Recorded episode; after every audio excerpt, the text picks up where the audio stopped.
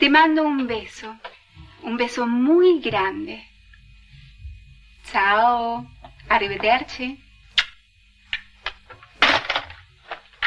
Ay, Dios, lo único que falta, que Fernando le cuente todo a sus amigos. Y con alguien tiene que hablar. Tú ni siquiera te despediste de él. Sabes que me tienes cansada y hoy no te voy a escuchar. Ay, Isabel, no tires tanto de la cuerda, porque a muchas mujeres les gustaría que Fernando se ocupara de ellas. Vete al diablo.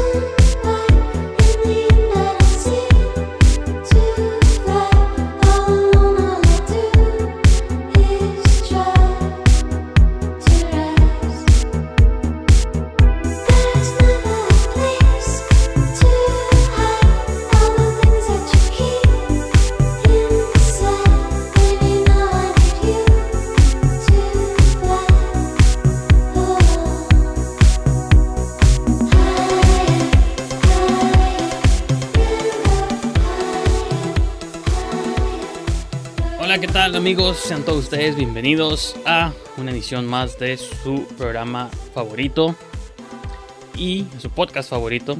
Que ahora sí es de cine, no de otras cosas como han sido los episodios previos. Como ha hecho el último, si lo vieron, que Livia y yo jugamos un juego extraño de cumpleaños famosos. Y quedó pendiente otra sesión para el futuro. Ya con tiempo más limitado entre respuesta y respuesta, para no divagar tanto. Claro, entonces el día de hoy pues también me nos acompaña Adrián Rodríguez. Pues los dos han sido como mis hosts fuera de Ángel que nos peleamos y ya no quiso aparecer en el show. Ellos tres fueron como mis tres hosts más regulares de, toda esta segunda mitad del 2020, entonces pues se me hace apropiado que con ellos concluya el, año. Y lo que también está curado es que vamos a concluir haciendo un, un top 10, bueno, es como top 30 yo creo. Cada quien trae como 10, tal vez una se repiten, ¿no? A lo mejor es top 25 o algo así. De las mejores movies de horror, porque es un género que los tres tenemos en común. Entonces, espero que esté suave la dinámica. Entonces, chicos, pues los saludo y espero que estén emocionados. Sí. Sí. ok. Son gente de pocas palabras. y pues nomás, antes digo, la idea del show es. Ustedes, la idea es entregarlo como en dos partes. Nosotros lo vamos a grabar ahorita en una sesión, pero como primero hablar de nuestras primeras, de nuestras últimas cinco. Y en el siguiente episodio van a ser las cinco primeras. Entonces, porque pues ya estamos en diciembre y ya nomás como quiero este hacer más programas de menos tiempo, ¿no? Para ya terminar el año. Ah. Eh, nomás quiero abrir como con una pregunta así inicial. Bueno, la única pregunta que les voy a hacer, porque vamos a entrar directo a las listas, es qué tanto batallaron o cuál fue su proceso o cuáles son sus métodos al momento de hacer una lista de lo mejor del año. Fue más como de qué, tanto me gustaron las películas. Realmente no tengo ningún proceso extraordinario. Fue más... Ah, creo que no fue, no fue objetivo. Fue más como de qué tanto me gustó o interesó, intrigó la película. Sí. Yo creo que este año en especial tuve un conflicto, no sé si ahora más que antes sobreanalizo demasiado o, como que no me gusta poner etiquetas, pero al mismo tiempo no puedo e, evitarlo en cuanto a géneros y subgéneros se refiere.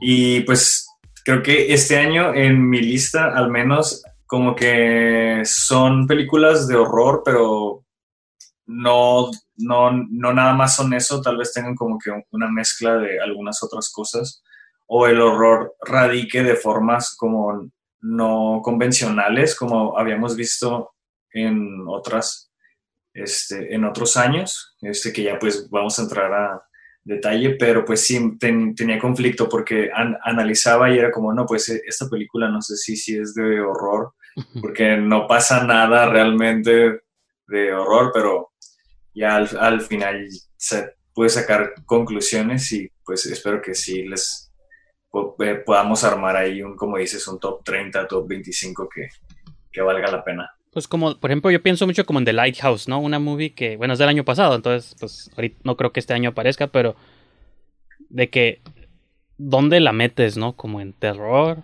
es surrealismo, es simplemente un trip fantástico, es experimental, art house. Hay movies como Midsommar que sí está un poco, sí, es más claro terror, pero al mismo tiempo también luego es otras cosas, entonces creo que sí, sí de pronto nos topamos con paredes como de género, así de, pero pues si yo te decía, si para ti es horror, pues entra así, ¿no? O sea, si para ti horror fue una de Eugenio Derbez o Hubie, Halloween, pues pues ya entró. Sí entra, ya, sé. De, de, hecho, sí me quedaron bastantes como menciones honoríficas que sí me gustaron, pero no se me hicieron como que tan dignas de, estar en el top 10. Pero sí se me, como que estaba ahí muy, muy indeciso, pero sí se, se me hicieron así como otras 10 que no entraron en el top final espero, que... espero que las podamos eh, platicar todas ahí entre sí, todos. Sí, sentí que fue un buen año extrañamente, o sea, como que a pesar de que pues fue el año del COVID, el año donde todo lo vimos en nuestras casas, no tanto en el cine.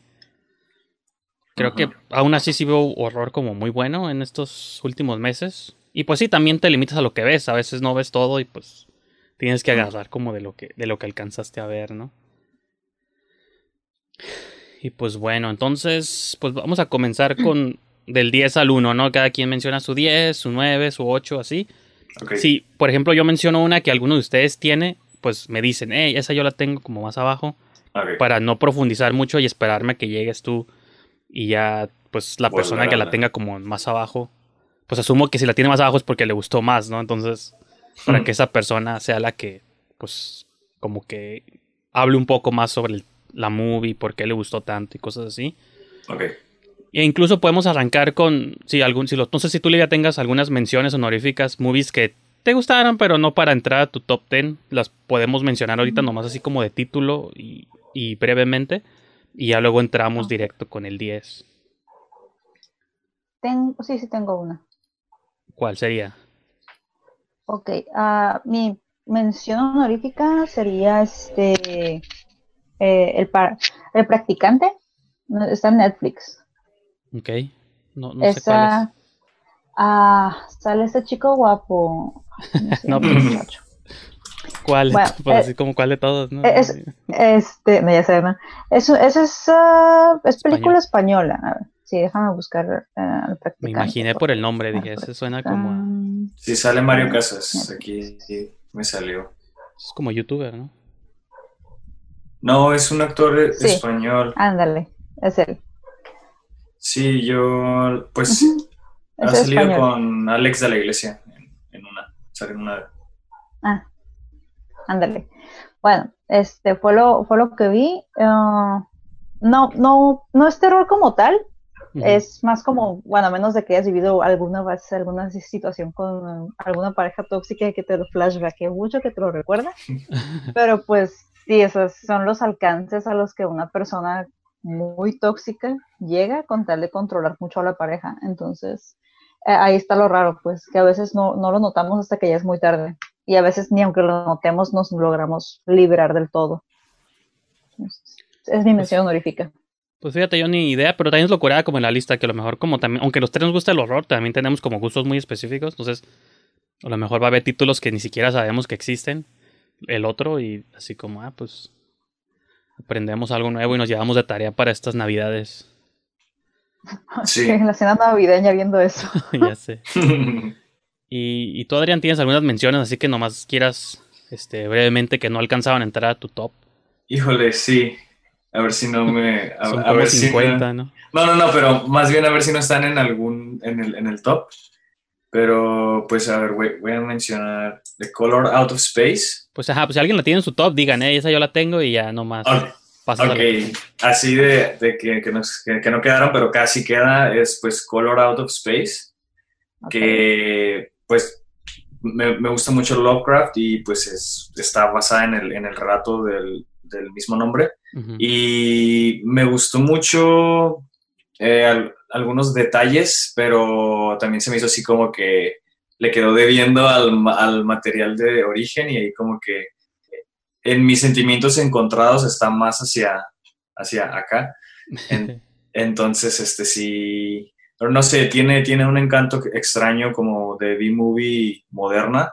Simón. Y, Y, Nicolas Cage, o sea, es- y Nicolas Cage, ajá, que se me hizo así como entre un rip-off de Mandy, pero no sé, no- se me hace como que digna de mencionarla, es eh, aunque, como- no, aunque no ajá. esté dentro de las mejores. es como el revival de Nicolas Cage. Yo también la tengo en menciones, no alcanzó a la- entrar a la lista, pero sí, este... Pues sí. Sí. también, como dices tú, o sea, sí tiene cosas... Me gustó mucho los colores también, como el rosa. o sea, Exacto. el, el literal, el color del espacio que llega a la Tierra me gustó mucho, entonces sí, está... Tiene lo suyo. Eso, esos son el tipo de, de detalles que, que me hicieron como tenerla en un lugar ahí Sí, de todas maneras con cariño. Igual también pues Swallow, que también está así extraño, como que no sé si, si es horror o, o no, porque esa, esa sí está en mi lista, fíjate, así que... sí, se me hace como que, como que perturbadora, así bien, bien, Esa sí entró a mi no sé, top. está, está cabrona, sí, sí está cabrona, pero no sé, no sé como que como que era lo que mencionaba al principio, si, si, si se me hace más bien un drama muy denso, también como tipo este Yorgos, con esta, Ah, Simón. eh, la de El. Ciervo, Ah, el ciervo. sí, pues en realidad muchas, todas, ¿no? muchas cosas que he hecho, sí. también. o sea, es como un horror muy este, abstracto, pero al mismo tiempo está como que enraizado en un drama muy, muy, muy fuerte. Pero se me hizo, se me hizo muy buena, se me hizo, se me hizo per- perturbadora, como que no, la- no, no la disfruté tan bien, como que te saca de, de- de onda, ¿no?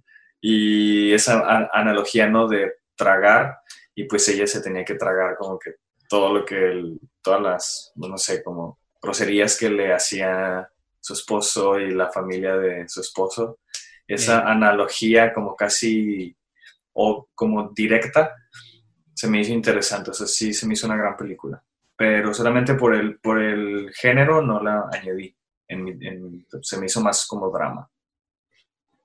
Sí, fíjate, esa sí entró en mi top, entonces yo ya opinaré sobre ella más adelante, porque Ah, tal, ok, vez la, ok. tal vez la Sí. tengo demasiado arriba, más de lo que... Sí, no, está buenísima. es que sí- es- Tú lo dijiste, somos diferentes.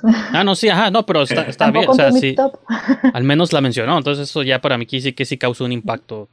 sí. Ajá. Y ya, y ya, sí, por último, nada más voy, voy a decir tres. Eh, una que se llama Nocturne. Ah, Ujú. Simón, esa también está en mis menciones. Está la en de mi- está en Amazon. mi top. Está en YouTube, sí. Se me hizo muy, se me hizo muy buena, creo que, o sea, me entretuvo de principio a fin, me encantó. Solamente lo único por lo que no la metí en mi top es porque el, el- esa historia se me hizo muy similar a El Cisne Negro, no sé, como, algún- como que, como Ujú. esa, esa misma historia del, no sé, del joven prodigio que, que quiere como que, que casi le vende su alma al diablo, ¿no? Para O la de. Perfection, ¿no? ¿Te acuerdas que Netflix sacó una que se llama The Perfection hace unos Eh, dos sí. o tres años? Esa no la vi, esa no la he visto. Ah, pues va. O Ah, sea, sí, Está muy suave. sí está ver, curada déjame- también. Déjame anoto para las Es que, que fíjate, ustedes- es que ese tipo, ese tipo de plots, aunque sí son muy- se han repetido muchos, como que si los haces bien, creo que se justifica y creo que, Mm, pues la de Nocturne, digo, Livia dice que la tiene en su lista, entonces a lo mejor ella ya va a hablar un poquito más de ella, pero sí, sí. sí. Fíjate, yo hago como un top, pues de todas, ¿no? Mi top es de 46 y la de Color Aerospace quedó en doceavo, Nocturne en 17 y ¿cuál fue la otra que mencionó? Bueno, la de Swallow la voy a mencionar más adelante, pero sí. Como que sí están en esparcidas en mi lista, pero no en los primeros 10. Y pues. Pues Simón. ¿Y era todo eso? Ah, sí, ya, bueno, si quieren, no, no sé si ustedes tengan también Gretel y, y Hansel, también. Simón, esa sí está en mi top también. Ay, sí, también es mi top. Sí, yo, yo no la agregué ya al final por el año. Dije como que creo que es, creo que Pues sí, es de este, alcanzan, siempre salió según yo en enero, febrero, entonces. enero. sí. Ya. sí. Sí, yo ya, bueno, es que de, de todas maneras me gustaron más otras y eh, eh, de, de hecho e- esa fue mi número 11. Simón. So, Me intriga saber como las demás. Pero bueno, yo voy a mencionar como así de puro título, sin eh, profundizar, cuáles me llamaron la atención de este año. Que fue la de. La de Freaky, que sal- la acabo apenas de las últimas que acabo de ver. Esta de Vincent Vaughn y que se cambia de cuerpos, ¿no? Ah, eso no lo he visto. Y otro Eh, poco. En menciones honoríficas. Digo, son menciones honoríficas. Si están en sus listas, pues ya ustedes van a hablar de ellas, ¿no? La de Sputnik también no entró, pero sí me, me Y gustó eh, mucho. esa sí está en mi top, esa sí está en mi La de Relic Oh. también. La de Vivarium me gustó también. Una Mm. película rusa que no creo que nadie vio. Que se No llama visto. Pesadilla al amanecer. Que se llama Quiet Comes the Dawn. Creo que los rusos últimamente. Este es el año que me gustaron muchas de sus movies. Entonces. Se están poniendo muy pilas.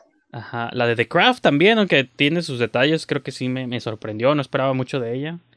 The New Mutants también la tengo en menciones honoríficas. Sí, la también. de Underwater con Kristen Stewart también. Eh, La tengo también. 12 Hour Shift, una movie super indie, así super chiquita, pero que me gustó este bastante. Como turno de 12 horas, 12 Hour Shift.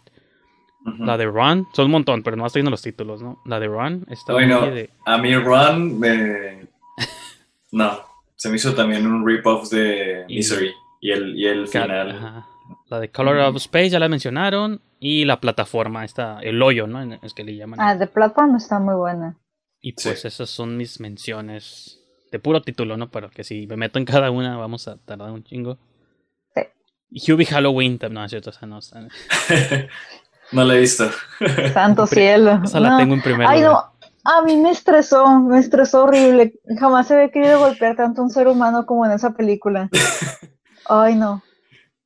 Ah, Pues bueno. Entonces, ahora sí ya vamos a entrar con nuestros números 10. Vamos a empezar con Livia. Este, igual, si tu 10 la tiene uno de nosotros más abajo, pues, pues así como que vamos a profundizar en ella ya que le toque a la, a la siguiente persona. Igual para que avance un poquito rápido la lista y no estemos hablando los tres como de la misma movie tres veces, ¿no? Separadas. Así que pues empecemos Livia, luego sigue Adrián, luego sigo yo y así nos aventamos Va. el turno. Entonces, Ok. Livia, tu número 10. ah, ok. Para mí, mi número 10 fue Becky. Becky me gustó mucho porque o sea, está muy divertida. está muy Copiaste mi lista porque yo también la tengo en 10. Sí, obviamente hackeé tu computadora y ya espié todo lo que tienes. De hecho, el programa ahora es mío. No, este, No estaría mal, te lo heredo si quieres. gracias, pero ahorita ya no me la acabo con el mío, pero muchas gracias. Sí, es cierto. Este, Pues me gustó porque, ah, digo, las secuencias de acción están, están bastante suaves, porque usualmente, pues digo, ¿qué tan factible es que una niña adolescente mocosa le parta en su madre a tanto vato que le triplique el peso y talla? Ajá. Y aparte, pues las actuaciones de Lulu Wilson siempre son convincentes. A mí, para, esta niña es una promesa del terror, me muero por verla ya más grande hacer cosas más. Ella y hay otra, ¿cómo se llama la otra niña que como sale una también? Futura reina, Scream Queen, perdón. Hay, hay otra niña que también sale en todas las movies de horror, no me acuerdo cuál Mm. es. La de Annabelle, ¿no? No, Sí, creo que- ella es, ajá, es esta niña de ojo azul que salió en, también salió en El Conjuro, esta niña, eh, como no, ah, Pues no sé, ajá, pero hay una niña, hay como dos o tres niñas que salen en todas las movies de terror y está, sal- está cura. salen de salen de Kissing Booth, eh, de Kissing Booth, la niña esta de ojo azul que tú dices. Ah, sí, sí. la... Ay, Deja ver si la encuentro aquí rápido. Pero Ahí continúa. hace con- bien tacaña la mendiga, pero sí. Este, a mí Joy, me gustó mucho Joy, por ¿qué? eso. Joy King. Joy King, ándale. Esas dos Ah, son, sí. están, se ven bien perrísimas para, para el terror que viene. Y bueno, la historia, la historia en sí está súper sencilla. Son unos vatos que pues ellos originalmente no esperaban encontrar gente, encontraron gente, les estorba, bueno. Eh, y eso es nada más como un cruce de caminos que pues estaban en el lugar y momento equivocado. Ahora, lo, lo, que a mí me da cosita, lo que a mí me preocupa con Becky es lo, lo, bien que se las ingenió para hacer tanta trampa, tanta matanza. O sea, eso es lo que a mí se me hace aterrador. No tengo hijos, pero si mi hijo de la nada saliera con que puede con tanto cabrón ella sola, bueno, a mí me preocuparía. Pero me encantó la película. No, y de hecho la movie sí te deja así como un final sin spoilearlo, como de independiente si algún día veamos la 2 o no. Sí te deja como a la imaginación esta idea de que pues esa niña no quedó bien, ¿no? Entonces... Sí, y luego como realmente, o sea, no, no profundizaron tanto en personajes, o sea, sí los conoces, sí como que quieres que la familia se salve y todo, la familia de Becky, y Becky, claro, pero como no le escarbaron tanto, entonces sí da pie para que exista segunda parte y no te molestaría porque no es como que una historia bien profunda que no, es perfecta, no la toquen, o sea, no, no hay tanto pedo, o sea, sí pueden sacar otra parte. No, incluso creo que hasta la movie pretende ser medio simbólica, porque se supone que lo que el McGuffin que le llaman es una llave que están encontrando, están buscando una llave, una malita llave que no sabemos qué abre, pero es una llave.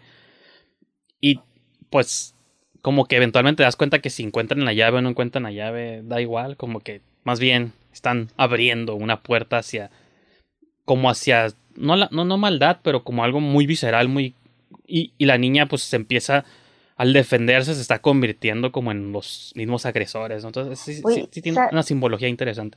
De hecho, lo que me sorprendió, posiblemente de lo que más me sorprendió en la película, es la, la actuación de este chico Kevin. Kevin ¿Cómo James. se apellida el gordito? Kevin James. Pues sí, es de, ah, es de la tropa del, del, Adam Sandler, que pues lo vemos así en su tono serio, ¿no? Y neonazi. Entonces está curada verlo. Que ver. Lo ves en Huey Halloween chistoso y haciendo los gags de siempre de grown-ups y todo eso. Y acá lo ves Nada, barbón y, y, todo. Nada que ver con los chistes de pedos o chistes así todos ño ñoños, no. nada que ver aquí. Aquí sí lo ves y te dices, no, sí, este güey me, me estripa sin, así mientras me mira los ojos. Sí. Y pues bueno, y apenas estamos en el número 10, entonces para irnos más rápido, pues sí, yo también la tengo en 10, entonces yo ya la saco de la mesa también. Entonces, ah, Adrián, tu número 10, ¿cuál es? Yeah. Yo de número 10 puse The Wolf of Snow Hollow. Ah, eso no la he visto todavía, fíjate. Sí, este, yo, yo no vi Becky. Ah, Pero te la recomendamos para que la veas.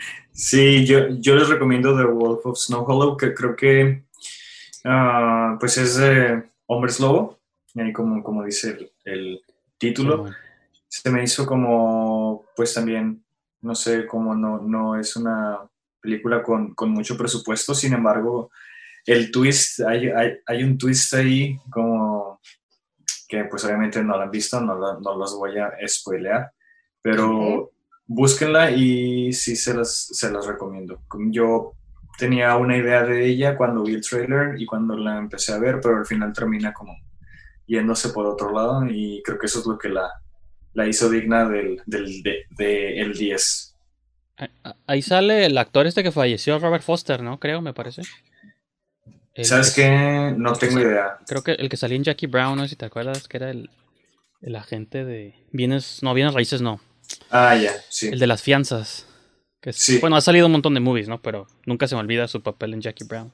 Sí, ya lo googleé, sí sale él. Sí, tienes razón. Pues salió en Breaking Bad también, era el, el que les el que les le pagabas, que tenía la tienda de de aspiradoras que según le dabas una bueno no sé si ustedes vieron Breaking Bad yo aquí spoileándoles sí. pero le, el que le pagabas y te te cambiaba identidad y te sacaba de tu de la ciudad y todo el rollo.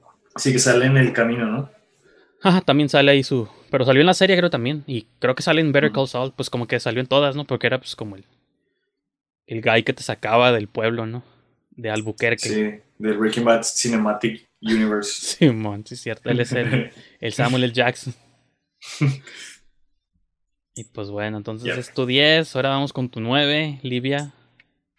Mi 9. A ver si no me copiaste. Bueno, no, no, no creo. uh, no es así como terror tal cual, este, pero elegí, elegí Perdida, es más, es más un thriller. ¿La mexicana? Perdida, la mexicana. Órale. Me sorprendió mucho. Pero no la mencioné. A mí me sorprendió mucho, mucho, mucho. Y fue una buena sorpresa, porque realmente, o sea, la parte, o sea, es una linda pareja con la que te puedes encariñar porque tú los ves bien lindos y todo, hasta que pues al, algo pasa, ¿no? Se, la muchacha sospecha que le empiezan a, a poner los cuernos, eh, todo apunta a que sí, y tú, tú ya crees que vas, vas encaminado para algo con la película, pero en realidad sí te sorprenden porque es algo que no te esperabas. Entonces me gustó mucho el elemento sorpresa. O sea, todo muy minimalista porque realmente eran pocos personajes, no eran muchas locaciones diferentes. Casi, casi toda la película se lleva a cabo en la casa, La mansión. humilde casa, la humilde Sí, sí. mansión, por supuesto. De hecho, se me antoja una de esas. Ujú. Eh, ¿Tú viste el original? Ya es que es un remake de una muy chilena, ¿no? Me parece. O, o de por allá. Hay una que, es, bueno, la original es del 2011. No me acuerdo si es chilena o de algún país, Argentina, algún país latinoamericano. Y pues le hicieron el remake. Pues con Jorge Michel Grau, ¿no? Pero sí. Está, está cura que me recordó mucho a las movies de Dario Argento, como la de ópera y cosas así, porque como esta cura de, de editar secuencias como de, de un asesino, de alguien haciendo algo con orquestas o con música clásica, como que eso se me hace un recurso como muy italiano de los ochentas. Sí. Y cuando lo usó aquí Grau dije, "A huevo, le está haciendo tributo a ese tipo de... O Brian De Palma, ¿no? Como ese tipo de técnicas. Que... Y o sea, está curada, pues. Y aparte, el protagonista es un director de orquesta. Entonces, como que hay una excusa para meter la música clásica. Entonces, sí, sí, sí está curadilla. Y aparte tiene el twist ese de... Medio Parasite, ahí está... pues está sí, a mí también me gustó. No está en mi top, pero sí... Sí me da gusto que la hayas metido a tu top. Así se debe hacer más cine mexicano, por favor, o sea, paro. Sí. La voy a ver. Perdida, de George Michel Grau. Que pensábamos que era One Hit Wonder, ¿no? Cuando hizo Somos lo que hay y ya no hizo nada interesante. Se tomó ese su tiempo, nivel. vale la pena. Hizo una de un terremoto y luego hizo una en Estados Unidos con Bella Thorne. O sea, sí ha hecho cosas, pero ya no al nivel así icónico de Somos lo que hay. Denle chance al muchacho. Pues sí.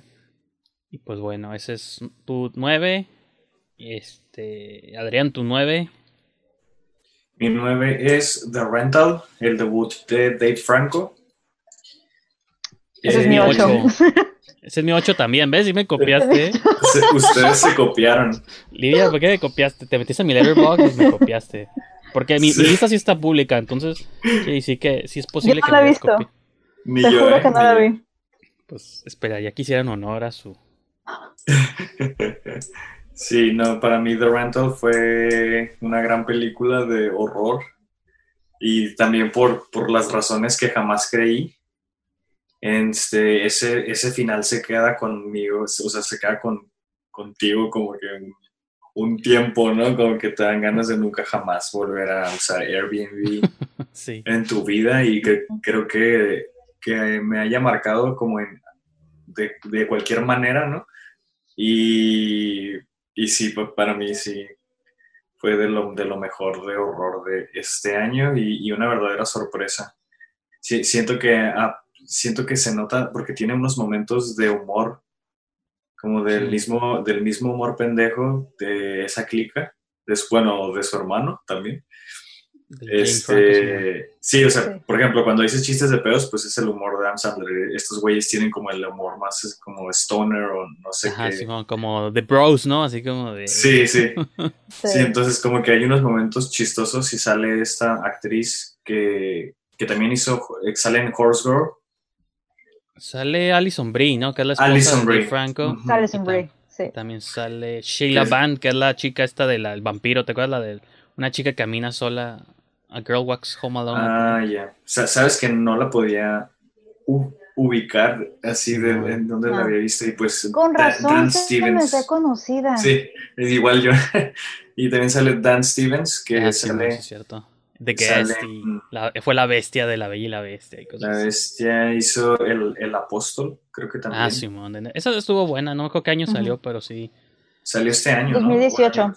2018. Ah, De. Apóstol 2018. Pero fue como esas movies de Netflix que usualmente no hacen buenas movies, pero fue de como esos externos de Netflix que sí están brutales, curadas. Le hice Ah. video. Ah, sí, pues ahí está. Entonces, vean a ver, le vayan a ver el video de, de Livia. Sí, pues, pues ahí, ahí está The Rental para mí.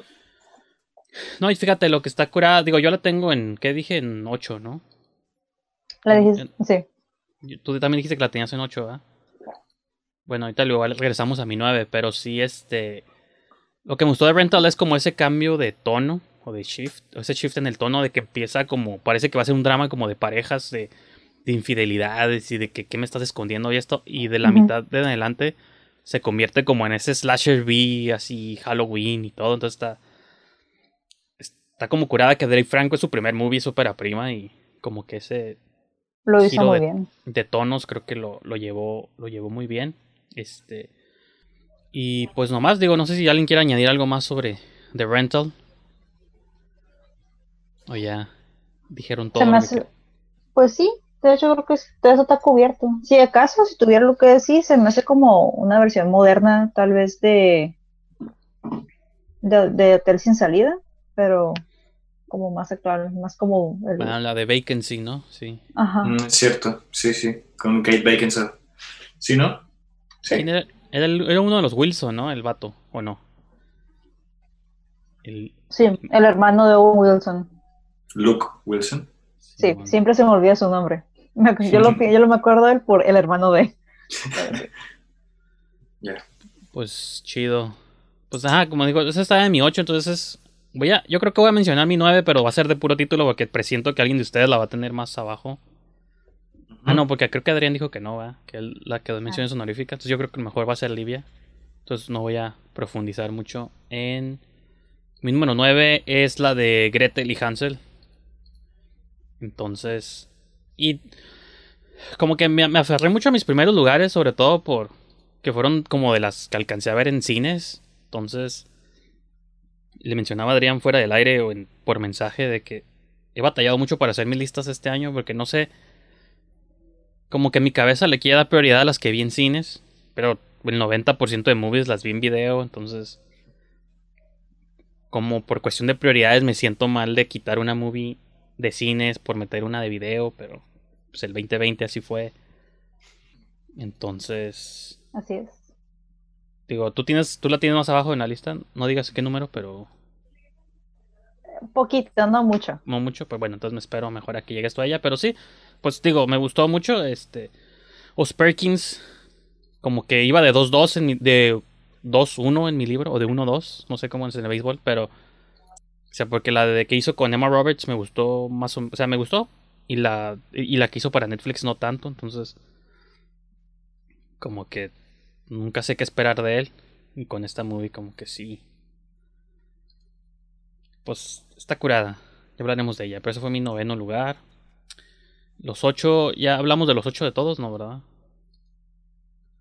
No. Mi ocho, mi ocho es el mismo que el tuyo, de Ah, era de Rental. Rental, yo también, entonces, sigue el ocho de Ah, de. Rental. Mi, mi 8 fue una mención honorífica tuya, de hecho, que fue Sputnik. Ah, ok. Pues dale, menciona porque me equivoqué yo al no meterla al top. No, pues este. Creo que la, la disfruté bastante. Eh, mm, como que mm, también algo que se me hizo muy refrescante de ver fue el diseño de la criatura. Se me hizo como que muy, muy este, bien trabajado el, el efecto del, pues, del alien. Mm, Me gustó el concepto, así ese de, no sé, como que, pues cómo funciona este or- organismo, como que se, se nota que se esfuerza por no parecerse a alguien y el mismo como proceso del xenomorfo. Pero creo que al, al final sí le da este twist el hecho de que sea de época y ya logra como que más o menos ahí equilibrarlo y, y ser más su propia, su propia cosa, ¿no? Este, se me hizo muy original y se me hizo cool como que el, el final, la conclusión, pues como que quedé, quedé bastante satisfecho y no sé, fue un film que disfruté muchísimo mi- mientras, mientras la veía. Se, se me hizo como que diferente, ¿no? Como a- pues no sé, a la mayoría de las cosas que saca Hollywood, aunque más o menos eso, eso, eso intenta hacer, ¿no? Como que, como que sí invirtieron mucho en efectos para, pues, para su monstruo. Este, y pues sí, para mí ese es, ese es mi número 8 de, con Sputnik. ¿Esa tú no la viste, Livia, de casualidad? ¿No? Spotting no lo he visto. Está curada y a veces hemos hablado tú y yo de las movies rusas, ¿no? De que como que siento que llevan unos cuantos años ahí como moviéndole al horror y como que no les sale del todo. Pero yo sentí como que con Sputnik y la que yo les mencioné de mención, esta de pesadilla al amanecer. Que esa, esa sí la veo, siento como que es más como de gustos específicos para mí. A mí me gustó mucho, pero podría entender que pues tiene como 10 en Rotten Tomatoes, pero me vale, ¿no? La Sputnik sí, sí. Siento como que ya están agarrando rollo los rusos y ya voy a creer más en sus movies. Porque siento que no llevaban un buen récord para mí. Pero pues sí. Pensé que ibas a decir algo, supongo que no. Entonces... No, ya, bueno, para mí ya con... cierro con eso. Entonces era tu 8. Vamos con tu 7, Livia, tu número 7. Mi 7 es Hansel y, uh, ajá, Gretel y Hansel. Gretel y Hansel. Y platícanos por qué tú sí la tienes más abajo. A, a, mí me sorprendió mucho porque la primera, o sea, en cuanto la estaba viendo me quedé como de, ay, pues no, o sea, yo, yo me esperaba más brujería, más, más sustitos y todo, ¿no? Pero es más como el tipo de películas que te cae el 20 ya después de que lo terminas de ver, porque se cocina muy lento. Entonces eso es bueno. Y pues los dos trabajos previos de este director como que no me habían convencido del todo. Entonces cuando, cuando vi la película fue como, llego a la sala de cine y es como cuando podíamos ir al cine. Y es como de, ya sé. Pues a ver con qué nos sale, a ver cuál es la sorpresa de hoy. Y eso fue lo que me sorprendió, que es mucho mejor que los trabajos previos. Y aquí pues es más como que lo aterrador es el cambio, es crecer. Aquí te, eso es una película que no sé si, si soy yo que le tuvo miedo a la pubertad, pero para mí eso, eso representa la transición. Entonces, si ustedes tienen niñas, morritas, eh, quieren que se empoderen, eh, que vean la película, está muy suave, pues. Y sería como, una, una pregunta. si asusta crecer, si asusta el cambio. Ajá. Daría una pregunta muy de los tiempos, Livia, para entrar en temas controversiales. No es controversia, no es, no es el show si no hay controversias. ¿Tú sí crees que un hombre puede hacer una movie sobre empoderamiento femenino en estos claro tiempos. Que se puede. No, o sea, sí, se ha podido desde la historia del amanecer del cine, pero si en el 2020 tiene que ser a fuerza una directora hacer su The Craft, su versión. No forzosamente, pero es lo idóneo. Porque, ok, Uh, está lo que se considera como que los aliados, ¿no? Los tan afamados aliados. Y está muy bien que los hombres quieran como que decir, oiga, apoyarnos, ¿no? En eso de que, oigan, ¿saben que Ellas solo piden ser tratadas como personas. Está muy bien. O sea, que qué cool, ¿no? Que nos quieran entender. Que Eso no, no quiere decir que forzosamente lo necesitemos. Como por ejemplo esta película. Está muy bien narrada, está muy bien dirigida, está muy bien hecha, está hecha por un vato, pero el producto es, es bueno porque se esforzaron en hacer un producto de calidad. No, no es bueno porque lo haya hecho un vato. Igual hay una película con Sandra Bullock y eh, Nicole Kidman. Uh, Practical, Magic. Sí.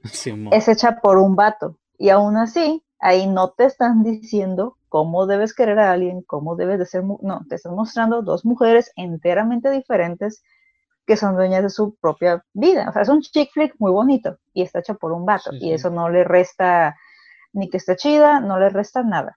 Entonces, eh, y en cambio con Enola Holmes, Enola Holmes está entretenida, sale Henry Cavill, está muy suave, ¿no? El elenco y todo. Pero es, es como que ahí sí, sí, sí, sí, se siente como que nos están diciendo, ah, sí, somos feministas, eh, los apoyamos, miren lo bien que los apoyamos. Ahí se siente un poquito más como que es, they try too hard. Entonces, o sea, no necesariamente tiene que ser vato, morra, quimera, o sea, no. Cualquiera puede hablar de empoderarse, cualquiera puede apoyar a las mujeres, sí.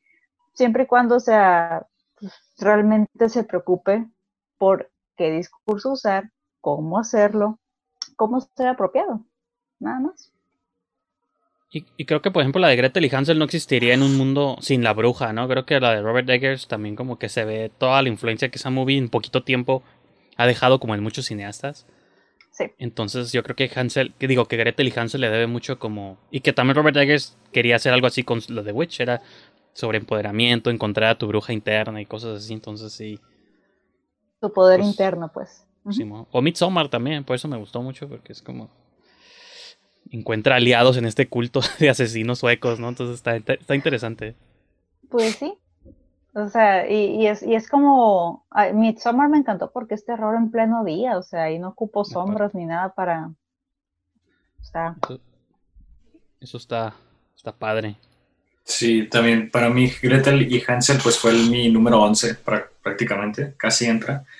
También creo que, híjole, sería injusto decir que si Wes Anderson dirigiera una película de horror quedaría algo similar a Gretel y Hansel, pero al, al mismo tiempo para mí es como un cumplido porque Pues Claro para que Wes Anderson, sería- porque soy fan, pero sus movies no tienen esa profundidad tampoco. Ah, claro, no, sé, y, y- igual, o sea, también, además de, de empoderamiento o, y esa narrativa como fe- feminista, y al igual que La Bruja, pues son coming of ages, ¿no? Son coming, coming of age, como que de hecho se utiliza mucho ese recurso para, para el horror, ¿no? También lo vimos en Raw, lo hemos Ah, sí, visto en películas muy profundas, como también en Let the Right One In, es como un coming of age muy doloroso y, y muy crudo, y también utilizando como el horror para, para no sé cómo contarlo. Y, y poderte dar pues ese como escalofrío, ¿no? Cuando, cuando estás viendo la, la película ahí en Gretel y, y Hansel, ya hasta, ya hasta el final te das cuenta como que, ah, ok, ya, es, es empoderamiento, es como romper el cascarón, ¿no? Como salir al mundo. Pues, ajá, de entrada, el- el- sí.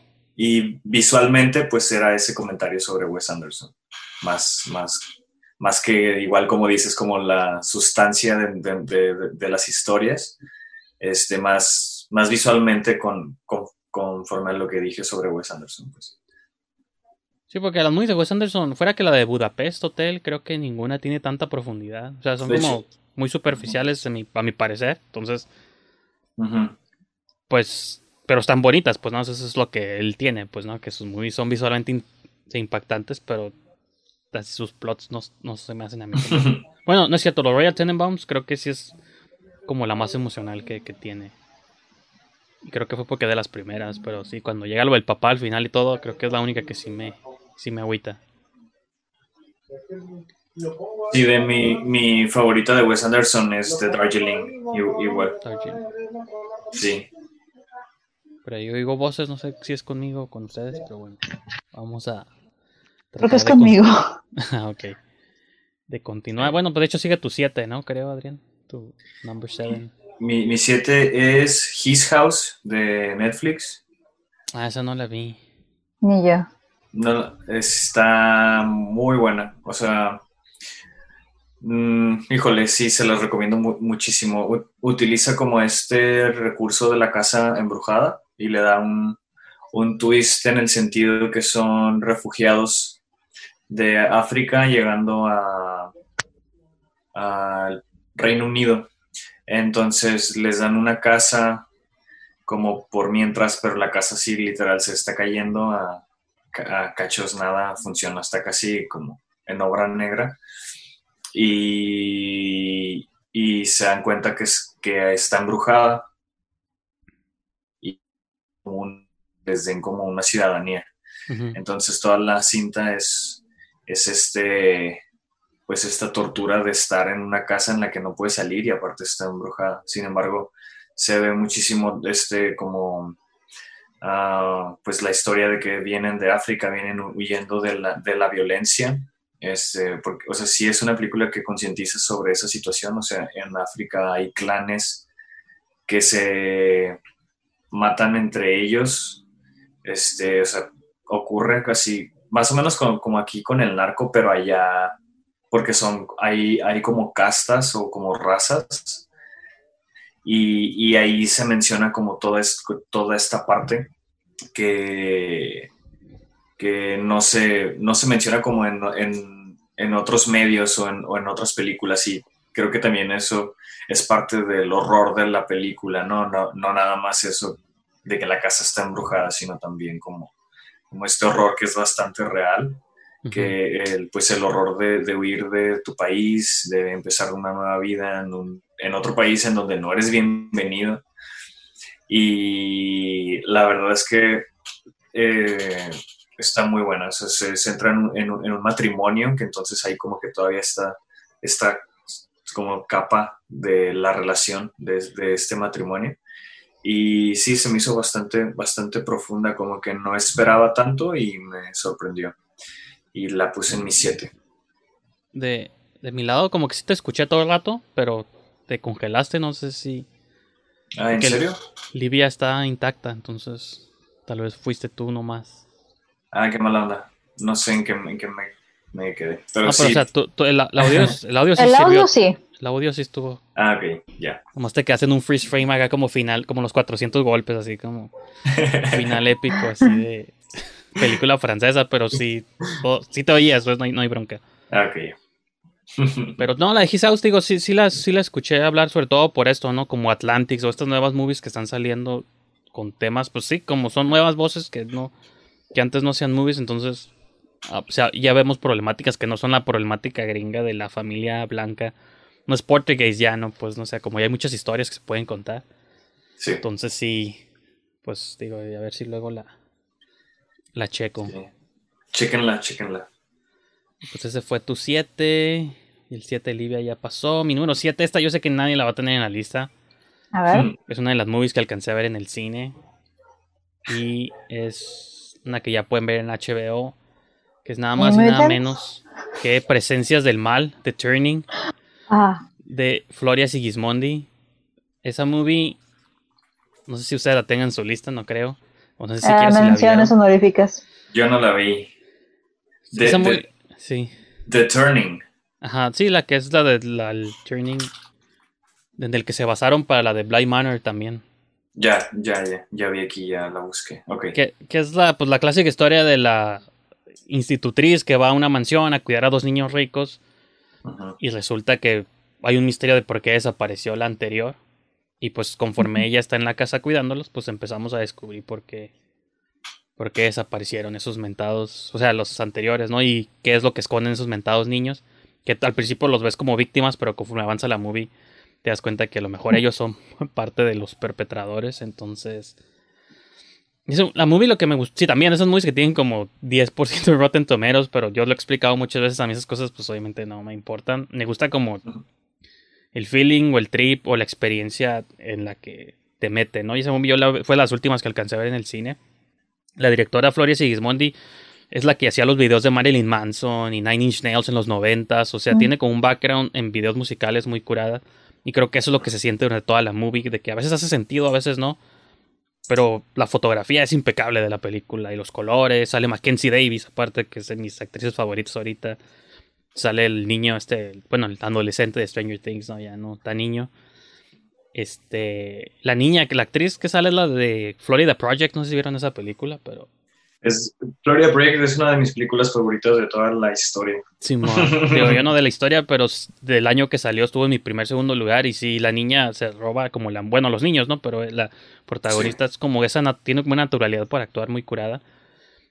Y pues, o sea, tiene buen cast. Los diseños son impresionantes. Creo que lo que no le gustó a la gente es que no tiene sentido la movie. Y me recordó estas movies como eh, bizarras de los 70 pues que a veces no tenían sentido ni explicación. No te dan ninguna respuesta. Nomás fue un espectáculo visual. Sí, como Dario Argento, ¿no? Sí. Ajá, y se acaba como en un momento donde crees que apenas va a empezar la movie, ahí donde se acaba, ¿no? Y dices, ah, cabrón, ¿qué, qué, qué pasó aquí? Y te deja ese feeling de que no pasó nada y que no te respondió nada. Es más como una. un- yo lo llamé en mi review como un sueño de fiebre, ¿no? Una pesadilla de fiebre.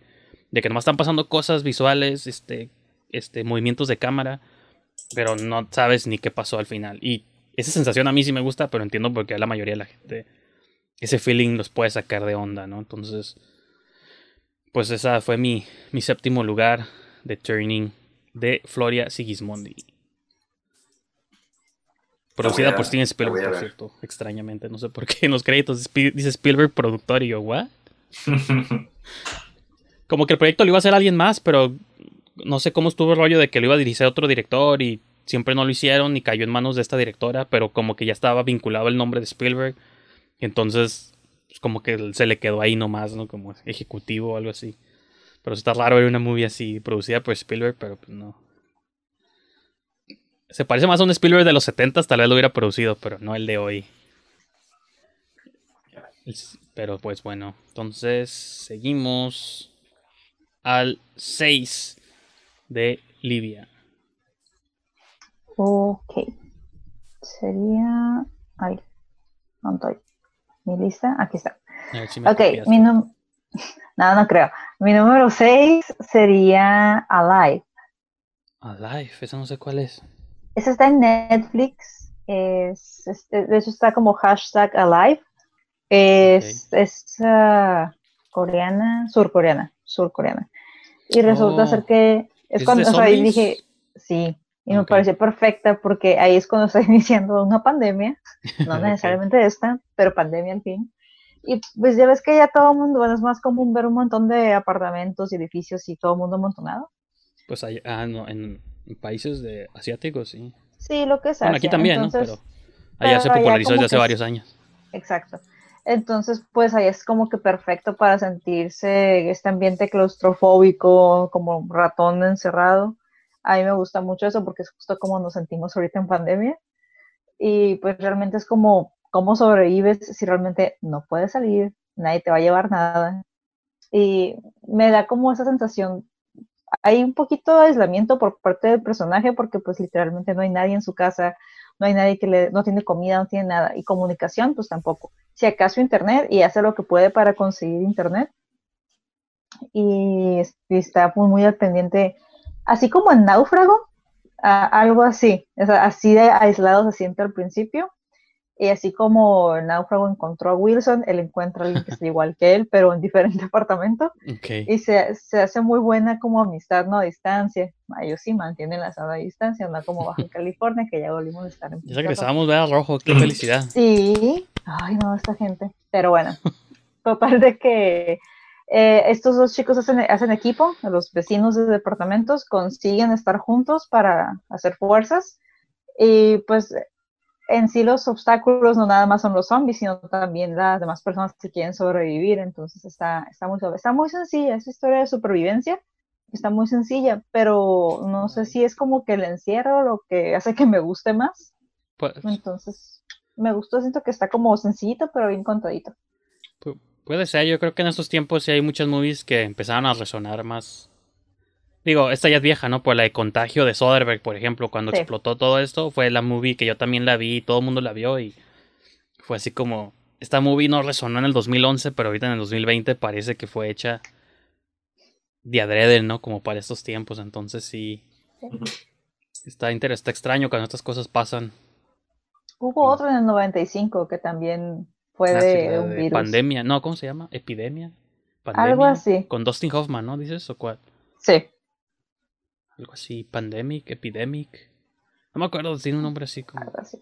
Y hubo otra también Outbreak, surcoreana. Outbreak, Outbreak. Outbreak.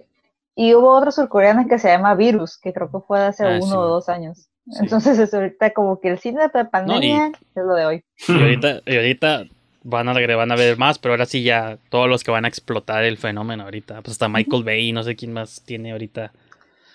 La de, bueno, de Host, que seguramente ustedes, alguien de ustedes tiene, entonces esa también explotó como eso. Entonces, sí, pues sí. Pues ahí está, Alive, hashtag Alive. Porque es moderna, ¿no? Entonces, hashtag.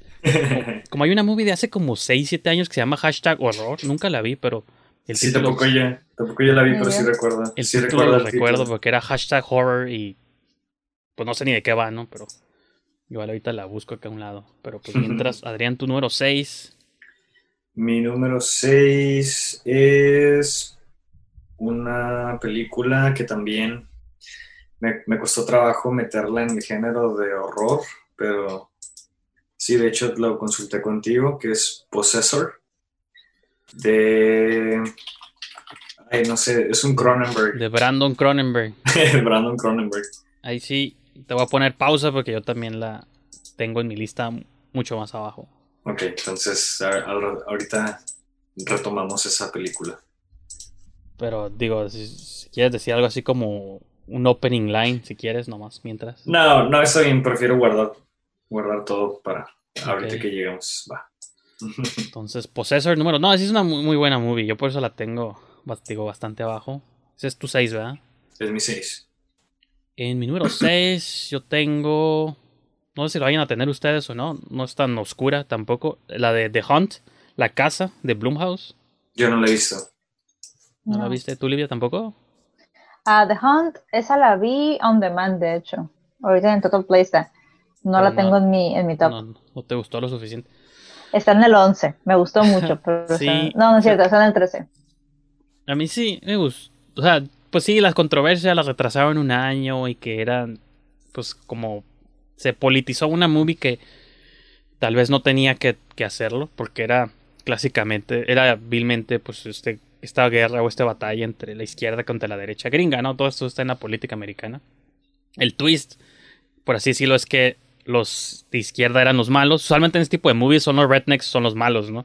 Y cazan como a la gente buena, como a los liberales y todo eso. A los demócratas. Los demócratas, ajá.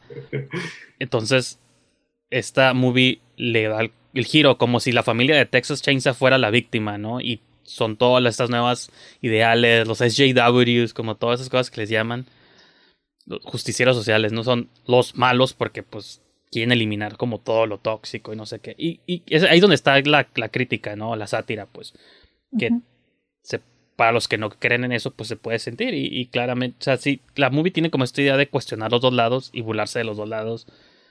Y, a- Ujú. Pero aparte uno como mexicano, pues como tampoco es tan directo, acá hay, las políticas se manejan de otras maneras. Similar, pero de otras maneras. Pues por ese lado a mí no me, no me llegó. O sea, pues a mí que no. Pero está curada como el twist y creo que tiene, pues los personajes está interesante porque tus héroes son los que en otra movie serían los malos. Y aparte el- la protagonista que es Betty Gilpin también de Glow. Y luego por ahí también hay un papel que tiene Hilary Swank, que hace mucho que no veía Hilary Swank en nada, pero De hecho. creo que se roba la movie ella como pues una de las villanas principales, ¿no? Entonces sí está es- es- está bueno, la movie me gustó mucho y sentí que fue como una movie entretenida y estas movies como de cacerías así de de que pues es como de pues, como Punishment Park, ha habido ha habido muchas en la historia, ¿no? De que es un parque de atracciones para matar gente. Pues ya se han hecho muchas veces, pero creo que esta movie le quiso dar como ese pequeño giro ahí político. Y está curada porque también sale Emma Roberts, pero yo me emocioné porque dije, ah, pues va a salir toda la movie, ¿no? La protagonista. Y luego vimos que no necesariamente. Entonces sí. Aplicaron la Scream con Drew Barrymore, ¿no? Así como que esa movie. Sí. Tú veías Scream en los noventas y ah, me la. Sale en el póster y todo, ¿no? Acá como en la carita acá. Y pues los que han visto Scream saben que Drew Barrymore, pues no. No pasa como del principio, ¿no? Entonces. Creo que The Hunt hizo como, ah, eh, vean una movie con Emma Roberts, ¿no? La celebridad del momento y. Y ahí. Pues. Ahí está mi. ¿Qué lugar era? ¿El 6, 7? ¿Cuál dije? No me acuerdo. Seis. Era el 6, así es. A, a mí me gustó mucho The Hunt porque, o sea, realmente se puede utilizar para cualquier tipo de discusión o cualquier tipo de cambio, sea social o lo que sea. Porque lo que tenemos ahorita es que precisamente por la inmediatez queremos que todo el cambio, así sea social, se haga en chinga. Entonces es como de, no, todo cambio requiere un proceso. Entonces, estos vatos que querían, activistas sociales, estos agentes de cambio bien proactivos, o sea, por querer generar un cambio rápido, prefirieron agarrarse matando gente. Entonces es como que están cayendo en las mismas prácticas feas, malas, que tanto reprueban. Y es lo que puede pasar en cualquier discusión o en cualquier este cambio que uno quiera hacer. Es, es, es como ponerse muy, muy radical en algún tema. Entonces, si ustedes son personas que quieren hacer un cambio, hacer la diferencia en el mundo, háganlo paso por paso, no se vayan en chinga o ve- vean The Hunt. Está muy No, pero chingón. fíjate, eso, eso que dices sí es muy cierto, como que es... Ajá, como que cuando Trump era presidente, no sé si todavía es o no sé qué va a pasar ahí. Pero es como que, ajá, todos los males los quieres cortar como de tajo. Como de un día a otro, ¿no? Cuando, como dices tú, todos los cambios son progresivos y que saques a una persona del poder o metas a otra, realmente a veces no cambia nada. Es una cuestión de evolución que se tiene que trabajar en. No, es, mágico. Es, ajá, como el, es como el humor. O sea, hace unos, ¿qué te gusta? 15, 10 años, te aseguro que no te reías de lo mismo que te ríes ahorita. Y algunas cosas que nos parecen divertidas, ahorita las vemos y decimos, ay, güey, me reía de esto. O sea, a mí me pasa. Entonces, pues sí. como- Sí, hay muchas movies, digo, incluso las de Adam Sandler, que esas no se han sensibilizado tanto, pero si tú ves las de antes, eran todavía más ofensivas que las de ahorita, ¿no? Exacto. Entonces, y si te vas a los ochentas, todas las comedias de los ochentas siempre era sobre este echarle algo a los drinks de las chicas en las fiestas y era como a huevo y cosas así como si eran co- como en White Chicks, en la de ¿Dónde están Así, las ¿no? rubias? O sea, a mí en lo personal me fascina ver la película, está muy chistosa. Pero hay pues. chistes que yo, yo veo ahorita y me quedo como de, o sea, me estaba riendo de esto en la secundaria, que está mal conmigo, o sea, pero pues es lo mismo, o sea. te van a cancelar, Livia, no digas eso. No, se hay, hay un chiste en particular que sí me hizo decir, ¿qué onda con esta película? Que es cuando le echa el drink, eh, la droga Sí, a la sí, bebida sí. de la chica. Y hoy sí estaba en shock porque no me acordaba de esa parte. Entonces sí, ojo con lo que consumen, chicos. No, sí, pues lo importante es eso, reconocerlo y trabajar en ello y tratar de ser mejor persona siempre y es un trabajo constante. Porque sí, sí es cierto. sí es cierto. Pues bueno. Entonces, este nosotros vamos a continuar aquí en este grabando, pero yo creo que con eso concluimos la primera parte del, programa. En la segunda mitad del show, si quieren descubrir nuestros cinco primeros lugares, van a tener que esperar unos 3, 4 días. Uno va a salir el martes, el otro va a salir el viernes. Realmente no son muchos días, pero. Este, nada más para recapitular, voy a mencionar los tops de cada persona. Livia puso en décimo lugar Becky. Noveno, Perdida. Octavo, The Rental. Siete, Gretel y Hansel. Y sexto lugar, Alive. Si no me equivoqué. Es correcto. Adrián puso en décimo lugar. ¿Cómo se llama la del Wolf? La de Snow Hollow. ¿Cómo- ¿Cuál es el nombre completo? The Wolf of Snow Hollow. The Wolf of Snow Hollow. ¿Que, es- que no es Snow Hollow? Es donde viven las Gilmore Girls, ¿no? ¿verdad? De hecho, sí es el nombre del, del pueblo, pero no, no sé si sea de, de No, esa serie. Star- Stars Hollow es el de ellas. Ah. Sí, ¿no? No sé. no sé por qué sé esa trivia. Hollow. Sí, es Star, Star Hollow es el de ellas. Ah. Creo que Snow Hollow es otro.